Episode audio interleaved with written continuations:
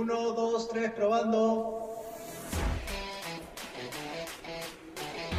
En altavoz. Mucho más que conversar.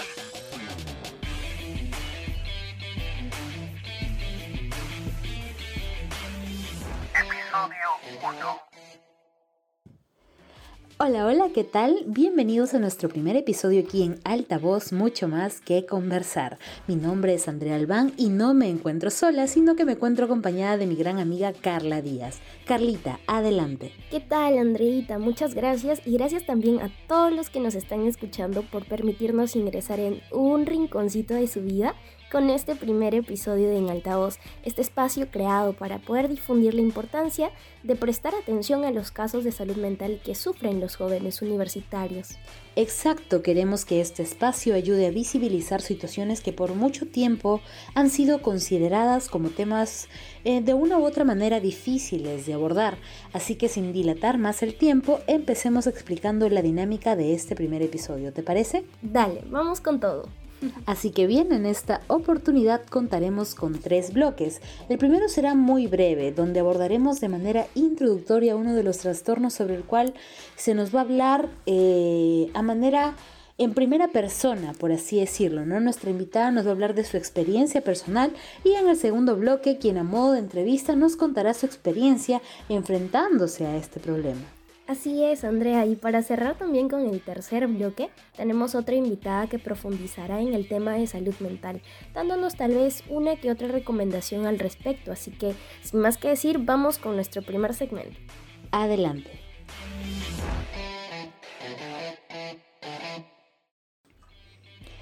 Bueno, Carlita, ya que estamos aquí, cuéntanos a todos cuál es el trastorno del cual vamos a hablar el día de hoy. El problema del cual hablaremos hoy es un trastorno alimentario conocido como bulimia. Seguramente varios hemos escuchado este término. Dudo mucho que sea algo nuevo para nosotros. En tu caso, Andrea, ya lo has escuchado antes, supongo, ¿no? Sí, es un término casualmente bastante sonado cuando de trastornos alimentarios nosotros hablamos. Sin embargo, creo que suele confundirse un poco o mucho con otro problema que es la anorexia, ¿no? No sé, Carlita, si es que de una u otra manera puedas esclarecernos un poco cuál es la diferencia entre ambos para que nuestro público tenga un panorama más claro, ¿no? Y para que sepan exactamente eh, a qué nos vamos a, a referir o a qué nos vamos a enfrentar esta vez. Claro que sí, incluso a mí me ha pasado y he llegado a pensar que ambos términos son sinónimos y refieren lo mismo. Sin embargo, las personas que padecen de anorexia están constantemente ansiosas no solo por su figura y peso, sino también por su alimentación. Eh, sobrevaloran la delgadez, convirtiéndose ya en una obsesión que se ve acompañada de rituales relacionados con lo que es la comida y el ejercicio físico, derivando así en consecuencias fatales para la salud, como correr el riesgo de morir por complicaciones asociadas a la inanición, al hambre y obviamente también por el suicidio. Por su parte, quienes padecen de bulimia pueden mantener su peso saludable o incluso algunos pueden tener sobrepeso, pero existen episodios recurrentes en los que se consumen cantidades grandes de comida y hay una pérdida ya del control respecto a los episodios de atracones, ya que luego de comer descomunalmente se ven en la necesidad de recurrir a los vómitos forzados, al uso exagerado de laxantes o diuréticos, ayunos, ejercicio excesivo o una combinación de todos estos factores, derivando también en consecuencias bastante graves que atentan contra la salud, al igual que como lo mencionamos con la anorexia. Wow, la verdad es que siento que son situaciones bastante complicadas, ¿no? Según tengo entendido, derivan de la ansiedad que también sienten las personas, la idealización que pueden generar con respecto a lo que visualizan en redes sociales, en donde últimamente o podemos ver los últimos años la imagen física ha cobrado bastante importancia. Ahora, pues podemos ver a los niños y jóvenes que quieren tomar como ejemplo a las celebridades a las cuales admiran, ¿no? E imitan pues de una u otra manera ciertas dietas que estos famosos realizan. Claro, y una cosa que no tienen en cuenta es que cada organismo es diferente y no a todos nos funciona lo mismo. Entonces, al no ver los resultados que tal vez estaban esperando, ya acuden a otras medidas que no son para nada saludables ¿Y todo con qué? Bueno, pues con el afán de conseguir la figura ideal. Exacto, mira, por acá tengo una cifra tomada en agosto justamente del año pasado, en donde Salud alertó sobre el aumento de casos de trastornos alimenticios en adolescentes desde los 11 años, o sea, desde muy pequeños, ¿no? Dando como resultado ahora que cada este, 10 pacientes acuden a un consultorio, 5 presentan un trastorno de conducta alimentaria, duplicándose la cifra que antes de pandemia era 2 de cada 10 casos. Y pues en términos generales el 10% son hombres y el 90% son mujeres. Estamos hablando de que el sexo femenino es el que más se ve enfrentado a este tipo de situaciones. Bueno, pues lamentablemente en nuestro país es un lujo atenderse de manera particular. Sabemos lo que esto conlleva, el trámite, el costo, etcétera, ¿no? y es este el ámbito privado donde hay una mayor oferta de servicios para tratar ese tipo de trastornos, ¿no? Porque el lado estatal de salud incluye ese tipo de tratamientos en su programa de atención psicológica, pero puede ser lenta y de una u otra manera no sin intentar ascender bastante eficaz por la pues falta de infraestructura o falta de personal, la cual ha sido evidenciado en el documento. Ahora, este, el diagnóstico de brechas de infraestructura y equipamiento del salud, o bueno, el sector salud, realizado por el MINSA, en donde se señala que a inicio de 2022 el 97.65% de los locales de salud perteneciente al primer nivel de atención presentaban capacidad instalada inadecuada, la cual pues se refiere a su falta de equipamiento. Wow, Definitivamente es difícil el hecho de enfrentar situaciones de este tipo y que no podamos sostenernos de un sistema de salud estable que nos facilite su tratamiento, viendo esto más como un derecho universal al cual todos deberíamos tener acceso por nuestra condición de seres humanos. Es increíble, la verdad. Así es, pero bueno Carlita, eh, luego de esta introducción ya es hora de dar pase a nuestro siguiente bloque y presentar a nuestra invitada, quien nos profundizará en este tema bajo su experiencia personal. Claro que sí, bueno, vamos con el segundo bloque. Y como lo hemos venido anunciando esta vez en altavoz, contamos con la compañía de Dayana Carranza. Así es, ella es una joven de 22 años y nos contará su experiencia con la bulimia. Adelante Dayana, bienvenida, muchas gracias por estar con nosotras. Buenas noches, gracias por invitarme. Vamos poniendo un poco en contexto a las personas que nos escuchan. Hace un momento comentamos que a veces las redes sociales influyen en estas decisiones. En tu caso, ¿sabes qué fue lo que te llevó a caer en estos episodios de bulimia? Bueno, en mi caso, eh, no puedo decir que fueron las redes sociales, pero eh, creo que más que nada fue la infancia y pues eh, la baja autoestima, todo eso, y más que nada el bullying que sufrí cuando era niña, porque pues era una niña subida de peso.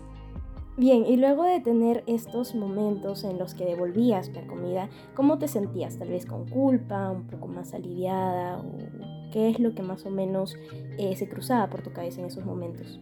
Al principio es complicado porque obviamente el cuerpo no está acostumbrado, no es una no es algo normal. Entonces es difícil. Pero después mucho, bueno, varios de mis psicólogos lo ven como una especie de adicción porque después te se siente como un alivio. Es como sentir paz, Bien, nos comentas que sentías paz. En ese sentido, tal vez llegaste a pensar que lo que tú estabas haciendo era la mejor manera de perder peso, de tal vez encajar con los comentarios que te decían. No, porque, o sea, siempre lo sabes que está mal. Pero creo que de una otra forma es como el fin justifica los medios, algo así. Una vez un psicólogo me preguntó, ¿tú quisieras, o si en su momento preferías este haber cambiado ese rumbo de tu vida, o sea, no haberlo hecho o haber sido, seguir siendo gorda, por así decirlo. Y yo contesté que no, que creo que prefería seguir con la enfermedad, o sea, estar enferma. Mm, bueno, y a pesar, bueno, mejor dicho, además de la pérdida de peso, ¿tú llegaste a notar otros cambios en tu cuerpo? Por así decirlo, quizá algunos efectos secundarios que la propia bulimia haya estado provocando en tu cuerpo? Sí, por ejemplo el cansancio. Eh, tienes sueño todo el tiempo. El cabello se te cae, se te quiebran las uñas por la pérdida de calcio. ¿Qué más? Por ejemplo, ah, yo sufría de constantes infecciones en la garganta, obviamente porque estaba devolviendo la comida y todos los ácidos destruían mi, mi garganta constantemente. También gastritis, este, lo que sí capaz, bueno, muchos se sorprendieron, mis médicos se sorprendieron porque dijeron que gracias a Dios o a lo que sea, nunca tuve úlceras en el estómago. Y ante, ante estas, estos este, efectos secundarios, por lo que nos cuentas, ¿no? Bastante notorios, que son la pérdida de cabello, el debilitamiento de las uñas, obviamente como tú comentas, ¿no? Por la pérdida de calcio, entre otros, sabemos de que esto es bastante notorio. Eh, entonces, de ser así, eh, obviamente tu círculo se debe haber dado cuenta, ¿no? Y de ser así, ¿cuál fue la actitud de tus familiares o de tus amigos al notar o al darse cuenta, al percibir este, este, este cambio en ti? De hecho, creo que lo que puede preservar a esta enfermedad es que se, se da, creo que cuando, bueno, los círculos sociales no son tan apegados al paciente, por así decirlo. En mi caso eso ocurrió, entonces por así decirlo, pude ocultarlo con mucha facilidad, porque no me prestaban la suficiente atención, por así decirlo, hasta que me atraparon en el acto de vomitar al regresar la comida. Y obviamente mi mamá se preocupó por más que nada la pérdida de peso, porque obviamente se notaban mucho más pronunciadas mis ojeras, los huesos de mi cara, todo eso, todas mis facciones eran mucho más esqueléticas pero más que nada le preocupó la pérdida de peso, no tanto todo lo demás. Y su actitud, pues, al principio fue reacia porque no entendían que, cuál era la enfermedad, simplemente pensaban que era un capricho.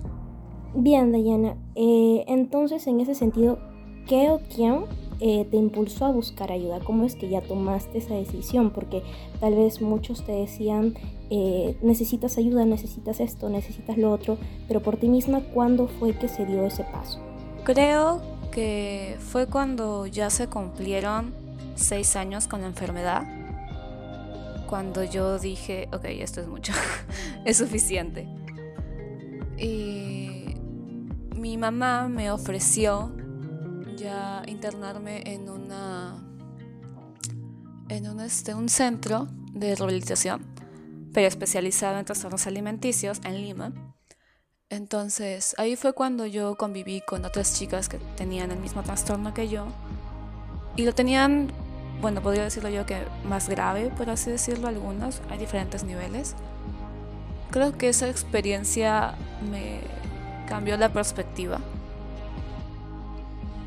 y desde ahí como que realmente empezó mi real recuperación, porque siempre era como, sí, iba a psicólogos, psiquiatras y demás, pero realmente nunca me recuperaba, siempre mentía, siempre ocultaba, siempre hacía algo y siempre seguía vomitando. Entonces no era una real recuperación, solamente lo hacía para que mis padres ya no me molestaran. Entonces, digamos que enfrentarte, digamos, a esa interacción con otras personas que también padecían de lo mismo hizo que tú pudieras ya tener una idea en concreto. Sí, podría serse que sí. También el hecho de que el centro, pues, no es algo agradable, ¿sabes? Es como, o te recuperas o sigues aquí, básicamente. Y también ayudar a las chicas. Mm, claro, y como me comentas que pues, es una situación difícil en estos casos, el contar con el apoyo también de tu entorno sirve muchísimo. Así que, eh, ¿quiénes te acompañaron en todo este proceso de recuperación? En ese momento mis papás, pero creo que ya, bueno, sí, al principio mis papás, pero ya en un punto, es que siento que es una enfermedad que si bien supongo yo que si ya llevas años, es muy difícil que alguien te cambie de opinión, ¿sabes? Porque es como, yo siempre sentía esto, es como, ya llevo mucho tiempo en esto y estoy viva, ¿sabes? Sigo viva. Puedo, o sea, soy, soy casi inmortal, me sentía algo así. Es como, puedo seguir con esto y no me va a pasar nada, lo puedo controlar. Entonces recuperarme no era para mí algo realmente importante. Entonces simplemente fue mi decisión. Creo que en ese momento, cuando realmente me recuperé, estuvo en mí. La fuerza, la ayuda, la voluntad, las palabras de aliento estaban en mí. Qué bueno, Dayana, qué bueno que hayas decidido tomar eso por ti misma. No sé, Andreita, ¿algo más que acotar tal vez? No, claro que sí, Dayana. Primeramente, muchas gracias. Y finalmente, para las personas que han pasado por una situación similar a la tuya o que de una u otra manera quizá por algún motivo se les haya cruzado la idea de tomar esto como una opción para poder perder peso o sentirse cómodas consigo mismas, eh, ¿qué les podrías decir? No es algo agradable de experimentar. Y creo que si se preocupan tanto por su aspecto físico, porque es natural, la pubertad, la adolescencia, todas esas etapas, pues lo mejor es hacerlo de la manera adecuada, lo que debía haber hecho yo en un principio, ¿no? Nutrición, este, ejercicio, todo ese tipo de cosas. Y también creo que es muy importante la salud mental, no guardarse este tipo de sentimientos, comentárselo a sus padres, a sus amigos. No, no está mal que se sientan tristes o algo por el estilo. Está bien que lo comuniquen y que, o sea, son personas valiosas y merecen el apoyo y el cariño de sus allegados. Creo que deberían sentirse valiosos simplemente por estar vivos. Bueno, Dayana, qué decirte de verdad. Nos alegra mucho que hayas podido superar este problema. Eh, el hecho de decir que las personas que te vayan a escuchar son personas valiosas eh, hacen que nos demos cuenta de la calidad de persona que eres y de que poco a poco hayas podido recuperarte y hayas podido eh, lograr eso para que ahora estés a tu 100% es algo que nos alegra bastante. Muchas gracias por acompañarnos el día de hoy, de verdad. Gracias Diana también por contarnos tu experiencia y esperamos que tu mensaje logre llegar a todas las personas que realmente lo necesitan. Gracias a ustedes. Bye. Así es, y bueno, este amigos, con esto damos cierre al segundo bloque e iniciamos el último espacio, esta vez con la compañía de una especialista. Gracias Andrea, y así es como empezamos este último bloque en altavoz, mucho más que conversar. Como bien lo comentaste, ahora nos encontramos con un especialista que nos hablará acerca de la salud mental, un tema que involucra todo lo que hemos venido conversando desde un inicio. Exactamente, con nosotros tenemos a una especialista en el área de psicología, quien también es docente de la Universidad Nacional de Trujillo. Ella es Rocío Vergara y nos brindará algunas recomendaciones para el control de nuestra salud mental. Bienvenida, profesora, es un placer que nos acompañe esta tarde. Buenas tardes, buenas tardes con todos. Para mí, estoy encantada de la invitación y Yana a absolver sus inquietudes. Muchas gracias, profesora. Entonces, empecemos definiendo el término salud mental. ¿Qué tan importante es cuidar de ella? Bien, la salud mental, como han manifestado, ha estado relegada a un segundo plano. Incluso ahora, en pleno siglo XXI, miles y cientos de miles de personas se percatan de los síntomas físicos que podemos adolecer de lo que nosotros llamaríamos enfermedades, que son en el aspecto físico. Sin embargo, hay una parte que es el correspondiente al aspecto físico, que es el aspecto mental, el aspecto interior. Y ese estado de bienestar al que todos podríamos aspirar se complementa con la salud física. Entonces, la ausencia de enfermedades eh, físicas no necesariamente implica una excelente o una adecuada salud mental. ¿Qué es en todo caso la salud mental? Es un estado de bienestar, me siento bien, me siento en armonía interiormente y eso se refleja en lo exterior. No podemos separar, somos una integridad. Entonces el bienestar tiene que ser en el aspecto físico, en el aspecto mental, cerebral, interno y en el aspecto social. Tener salud mental significa ser conscientes de nuestras capacidades, ser conscientes de nuestras emociones y regularlas adecuadamente. En estos tiempos de estrés, en el cual eh, este estrés se ha multiplicado por la pandemia, por el confinamiento, por la preocupación, por el temor a ser contagiados, ser capaz de regular esas emociones nos direcciona al estado de salud mental. Ser capaz de desarrollar nuestras actividades, nuestras capacidades, de sentirnos productivos y de contribuir de algún modo a la comunidad en la cual nos desenvolvemos. Si cumplimos con estas características, si la sensación es sí, yo respondo con una afirmación a, a la mayoría de los aspectos que hemos mencionado, entonces podremos sentirnos satisfechos porque estamos gozando de lo que llamamos salud mental. ¿Qué tal, profesora? Bienvenida.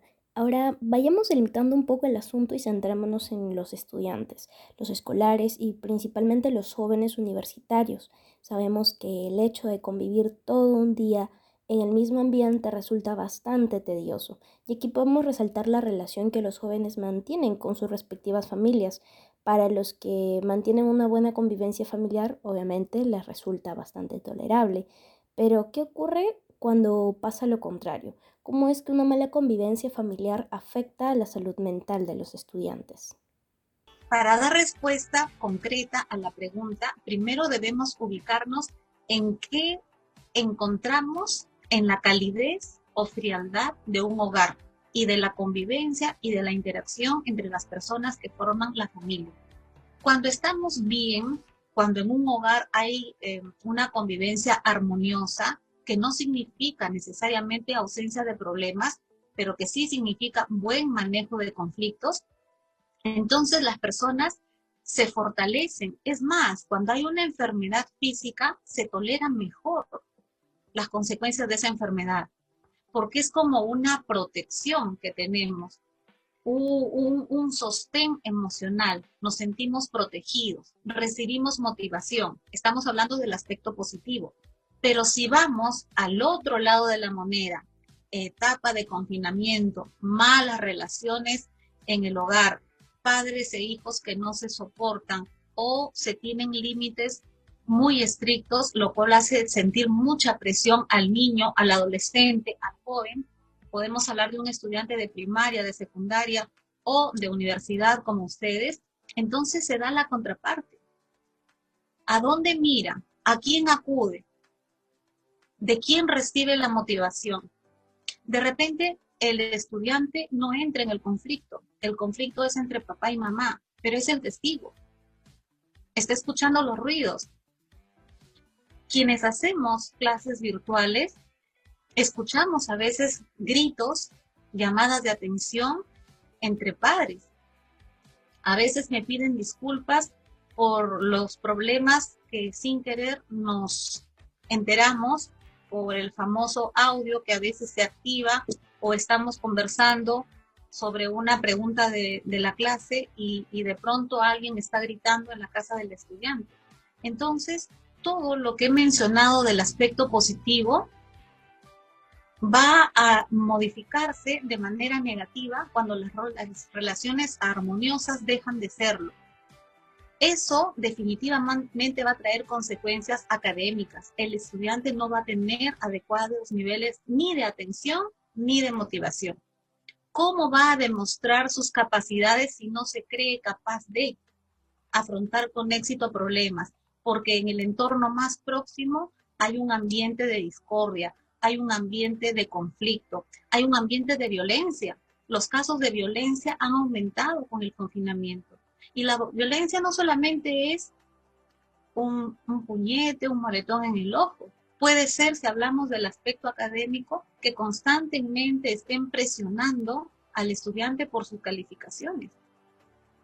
Entonces, hay un proceso de adaptación obligatorio al que nos hemos tenido que ver eh, enfrentados. No solamente ustedes como estudiantes y como hijos, sino también los padres. Pero no es tarde para dar un giro y para modificar dentro del rol que tengamos, en el caso de ustedes, el rol de hijos, el rol de estudiantes, modificar las acciones para ver resultados de repente que van a favorecer más el rendimiento académico si se están centrando, como lo hacen en su pregunta, en, en sus estudios. Muy interesante respuesta, profesora, y la verdad es que resulta bastante sorprendente y es lamentable saber cómo es que esta situación, en lugar de unir a las familias por el hecho de pasar más tiempo juntos, solo ha generado que se presenten cientos de casos de violencia familiar. Ojo, ¿ah? eh, esto no solamente es a nivel nacional, sino también a nivel mundial. Ahora, hablemos de un tema que es bastante delicado, ¿no? La ansiedad y la depresión, que por supuesto están ligados al tema. Eh, los jóvenes nos escriben y nos comentan, me siento nervioso, me siento impaciente, me siento agotado, a veces triste y más, ¿no? Queremos saber cómo identificamos la depresión y la ansiedad, ¿no? Y en caso de que se presente, ¿qué sugerencias nos podría brindar usted para que los jóvenes aprendan a sobrellevarlas? Aquí hay que hacer un deslinde inicial, porque a veces de manera coloquial los jóvenes dicen, estoy deprimido, pero es un decir. Lo que pasa es que están tristes. Oye, ya no puedo con esta ansiedad. Lo que pasa es que están nerviosos, porque hay un motivo. La tristeza, el miedo, el nerviosismo son estados emocionales normales. Normales porque son pasajeros y obedecen a la presencia de un factor que es el detonante para que dé esa sensación. Si tengo un examen final, me pongo nervioso. Es diferente a la ansiedad. Si el chico que me gusta rompe conmigo, me pongo triste, que es diferente a me pongo deprimido. Pero de manera coloquial utilizamos esas palabras, depresión y ansiedad. En pocos términos, la depresión es el mal manejo de una tristeza. Y cuando no manejamos bien la tristeza, esta tristeza que debe ser algo que va, permanece con nosotros. Deja de ser algo normal. Todos nos podemos poner tristes alguna vez para convertirse en algo patológico. La depresión y la ansiedad son patologías que nos alejan de este estado de salud mental que hemos estado hablando al inicio. Mientras que el mal manejo de la tristeza causa depresión como, como patología, el mal manejo del miedo, del miedo, causa la ansiedad. La ansiedad no te ubica en un tiempo. El tiempo o corre muy rápido o pasa muy lento para la persona ansiosa. Entonces, mal manejo de la tristeza, depresión, mal manejo del miedo, ansiedad. ¿Cuáles son los síntomas de la depresión? Retraimiento. A veces se somatiza, es decir, la sensación interna se manifiesta en el aspecto físico, dolor de estómago, dolor de cabeza. La persona deprimida eh, se siente insegura, la persona deprimida se siente apagada, como que le falta energía. Mm, a muchos con la depresión o tienen insomnio o tienen mucho sueño en el día. Es decir, se cambian los patrones que pueden ser considerados normales. Mientras que en la ansiedad pueden, podemos encontrar personas irritables, personas excesivamente preocupadas, personas que también pueden padecer de insomnio, personas que planifican en exceso, ese es un, cuadro de ansiedad que ciertamente se han incrementado con esta cuarentena, con este confinamiento, la depresión y la ansiedad. ¿Por qué? Porque nos han cambiado el modo de vivir. Estamos en una nueva normalidad y a algunos nos cuesta menos ese cambio y a otros les cuesta mal, más. No todos los cerebros reaccionan de la misma manera al mismo estímulo. Ahora, si ya no solo está triste la persona, si ya no solo está miedosa la persona, porque nos, el miedo, recuerden que el miedo es una emoción que surge ante lo desconocido. Entonces yo me pongo ansioso cuando no manejo ese miedo. Yo no sé lo que va a pasar. Escapa de mí la posibilidad de manejar ese temor que tengo al futuro. Resultado, ansiedad, como patología. Hay niños ansiosos, hay niños deprimidos, evidentemente hay adolescentes, hay jóvenes, hay adultos, hay ancianos que ahora mismo están con depresión, que están con ansiedad. Si ya tenemos estos dos problemas, ¿cuáles son las recomendaciones? ¿Qué podemos hacer? A veces pensamos que es muy difícil y que de repente es muy caro ir a un psicólogo, es muy caro ir a un psiquiatra, la palabra psicólogo, la palabra psiquiatra asusta, uy, no, que yo no estoy loco, que no es para tanto. Hay cosas tan sencillas, tan sencillas. Miren, una frase que em, a mí me sirve de mucho es estar consciente o la conciencia plena. ¿Qué es lo que está pasando en mí ahorita? No en el minuto que ya pasó, ni en el minuto posterior sino ahorita. Esa es la conciencia plena. ¿Qué implica tener conciencia plena? Significa que sé lo que estoy haciendo, lo que estoy sintiendo, lo que estoy pensando, la palabra que voy a decir. Al mismo tiempo soy consciente de mi respiración, soy consciente de mis latidos cardíacos. Eso es ser consciente. Entonces, si yo me enfoco en lo que estoy haciendo y en lo que me está pasando, ya no tengo mucha posibilidad de estar preocupándome de lo que pasa la otra semana, de lo que va a ser mi fin de ciclo o de lo que fue en la decisión que tomé la semana pasada. Tips y consejos más fáciles y sencillos. Algo tan fácil como aprender a respirar. Tú tienes tu clase a las 7 de la mañana. Tres minutos mientras vas esperando que el profesor este, inicie, es el hospedador, haces tus respiraciones.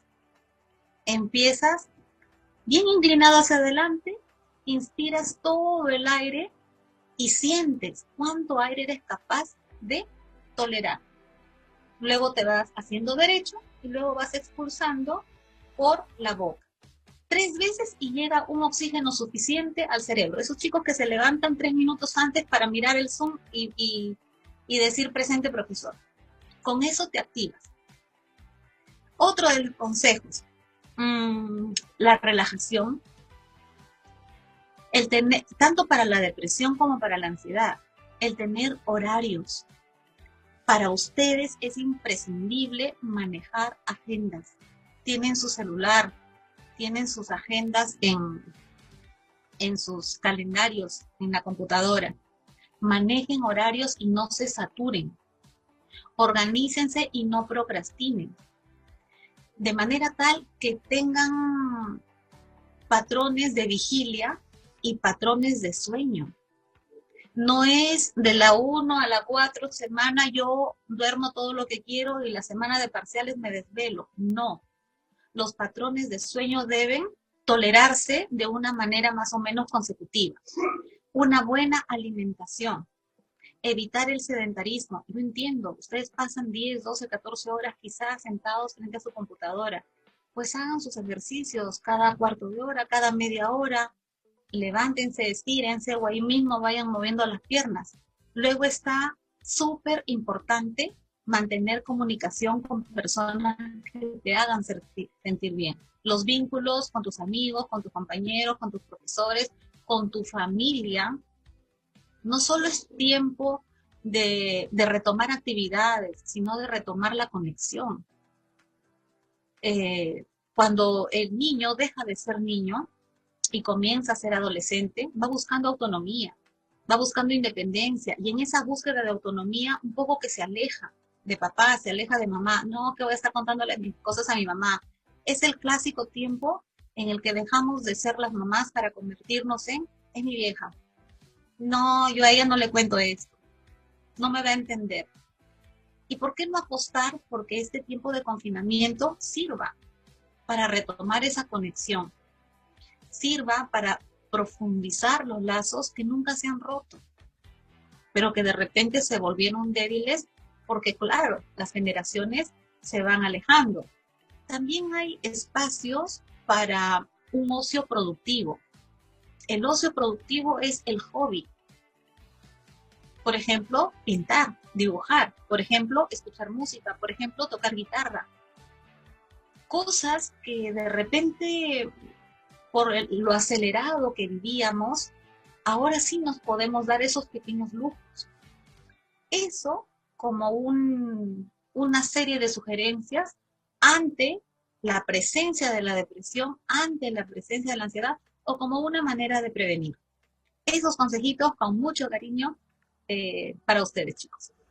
Bien, profesora Rocío, queremos reiterarle nuestro agradecimiento por aceptar la invitación y acompañarnos en esta ocasión. La información que usted nos ha brindado es clave para que nuestros jóvenes estudiantes encuentren esa tranquilidad que tanto necesitan en este estado de incertidumbre, ¿no? Y pues por supuesto deseamos que usted tenga una buena tarde.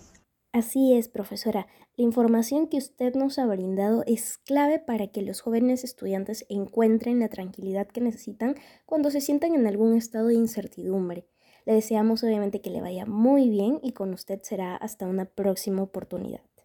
Gracias a ustedes por la invitación. Que les vaya súper bien. Gracias, profesora Rocío, por su tiempo y por su disposición. Con usted terminamos este segmento de En Altavoz.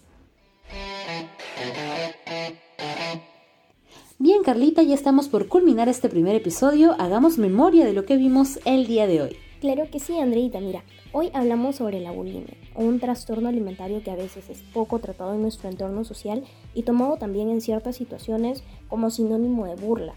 Los casos en nuestro país han incrementado pero pudimos visibilizar esta realidad de una mejor manera, contando también con la perspectiva de Dayana, quien nos habló de su experiencia al haberse enfrentado cara a cara con este trastorno. Y bueno, de este último segmento, cuéntanos Andreita, ¿qué es lo que podemos rescatar?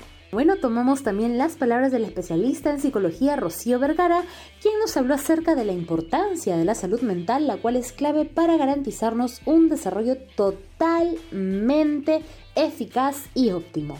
Muy bien, Andrea, y con esto damos por terminado nuestro primer episodio de En Alta Voz. Reiteramos nuestro agradecimiento a los invitados en este episodio y también a todos los que nos están escuchando. Tomen en cuenta todo lo conversado en este podcast y rescaten siempre lo positivo. Así es, con nosotras será en un próximo episodio. Muchísimas gracias por acompañarnos. Esto fue en Alta Voz, mucho más que conversar. Nos vemos. Así es amigos, acá nos despedimos. Chao, chao. Uno, dos, tres, probando. En altavoz. Mucho más que conversar.